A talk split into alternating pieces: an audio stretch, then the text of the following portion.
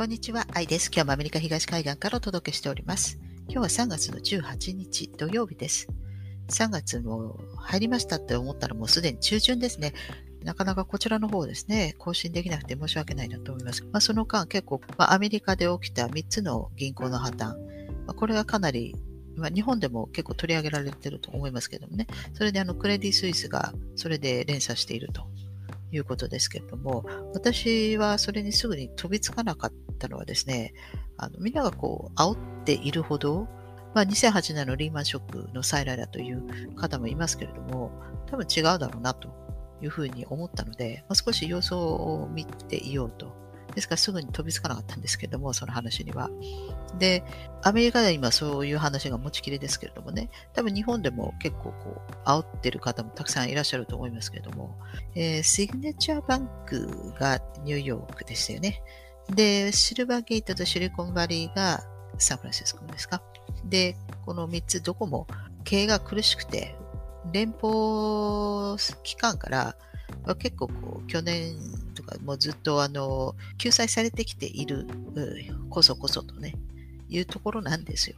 で、まあ、セグネチャーバンクは、まあ、暗号通貨、えそれからシルバーゲートですね。シルバーゲートなんか特にその FTX でこの間破綻した暗号通貨ですね。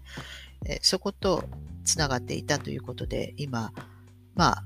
調査が入ってるわけですね。まあ、それで調査が入ってて、それでもう閉めちゃったわけですね。で、シルバーゲートが、まあ、それで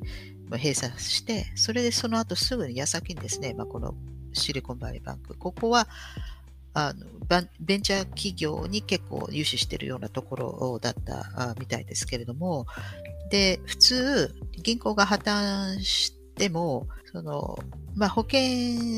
あの、がありますから、その連邦のね、預金額、アメリカだとまあ25万ドルですね。日本でもあると思いますけど、まあ額は違うと思いますけど、アメリカの場合はですね、まあ、25万ドルなわけですね。一人につき、その、その一つの銀行で、ね、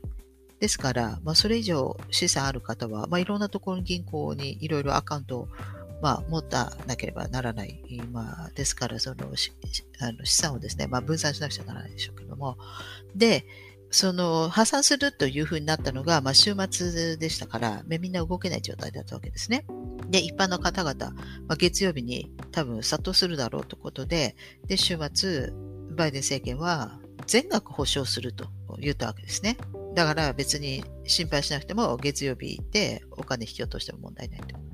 で、みんな、月曜日みんな行った人たちは一般の人たちだと思いますけれども、まあそう言ってですね、実際に物理的にその銀行に行って全部額引き落として その現金抱えて家に帰れるぐらいですから、まあ一般の人たちなんだなと思いますけれどもね。で、その破産する前に、その CEO たちがみんなあの株をみんな売り払ってしまったと。それで、かなりお金がそのその預金口座からですね、抜けてると、そのみんなあの、引き落としてるから、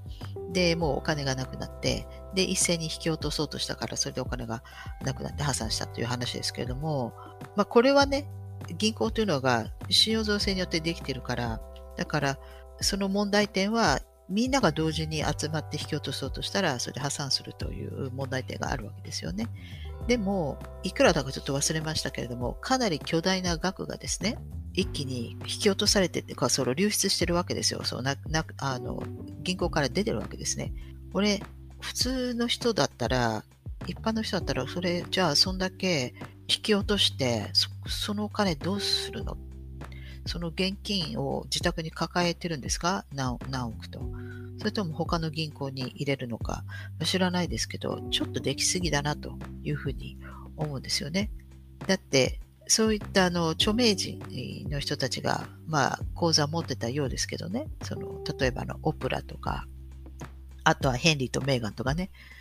でそういう人たちは知らなかったわけで、それで破産に巻き込まれたわけですね。で、多分、まあもしかしたら圧力かけたのかもしれないですけど、バイデン政権に。それでバイデン政権は、いや、その25万ドルにあの関係なく全額報酬するって言ったわけですよ。まあ私としてはちょっとできすぎだから多分これはわざと潰したんじゃないかなというふうに思うんですね。ですからそんだけの金額をだからもう銀行の方が動かすことによって潰したわけだと思います。でもしそういう、それがそうであれば、結局そう銀行、まあ、中央銀行ね、の意思によってそういった銀行を潰すことができるわけですね。だからそうであったら、これ経営破綻でとか、もうそういう理由じゃなくなってくるわけですよ。だから次いつどこが崩れるのかなんて私たち一般の人からしたらはっきり言って想像がつかないわけですね。だって彼らの目的のために潰すことができるのであれば、っていうかもうすでにそういう状態だと思うので、もう本当に中央銀行の役割って一体何っていう話になりますよね。で、まあ一つは、まあ大きいとこに食われた方が、まあ彼らにしては都合がいいっていうところも、まああるかもしれないですけれども、でも、この、今この話で持ちきりですけれども、それで消えてしまった話があるんですよ。もうなんかどっか飛んでしまった話が、その、それがあの、1月6日の議事堂選挙事件の話ですね。この話が一気に消えてしまいましたよ。この銀行がクラッシュしたことによって。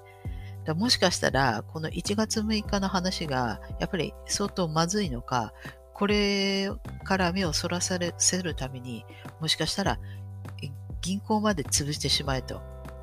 そのぐらいのインパクトが必要だったのかなともしそうであったら、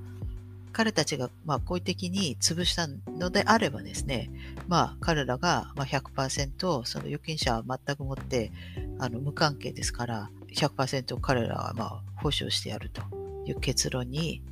なったのかなというふうに思いますね。ですから、この陽動作戦のために銀行でさえも潰してしまうという、というかもうマフィアの世界かなと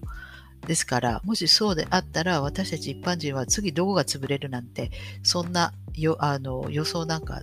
つきません。だから、そう考えると、もしかしたら別にこれは、あの金融が崩れるとかあの、そういうもんでもないんじゃないかなと思います。もしそうであったら、1月6日のあれはよっぽどこうバレたくない内容なんだなというふうに思いますね。まあ、スキャンダルですね。えそれをですね、隠すために、もしかしたら銀行を崩壊させるまで、そこまで、えー、切羽詰まっているんじゃないかなというふうに思いますね。多分。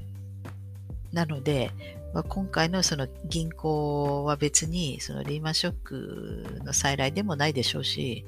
まあ、その影響でですね、まあ、クレディ・スイスとか、まあ、そういった経営があの苦しいところは、やっぱそうやってつまずいて、で、まあ、どっかに吸収されたりとかしていくんでしょうけれども、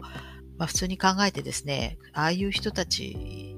が自分で自分の組を占めるようなことは多分しないと思いますので、どうにかして多分持ち直すと思います。ですから、ここで世界恐慌が始まるとか、多分そういうふうにはならないんじゃないかなというふうに思います。なので私はすぐに、まあ、飛びつかなかったんですけども、まあ、多分そういう、まあ、話なんじゃないかなというふうに私は思います。はい。ということで、まあ、今日ここまでにしてまた次回お会いしたいと思います。最後までご視聴いただきありがとうございます。ではさようなら。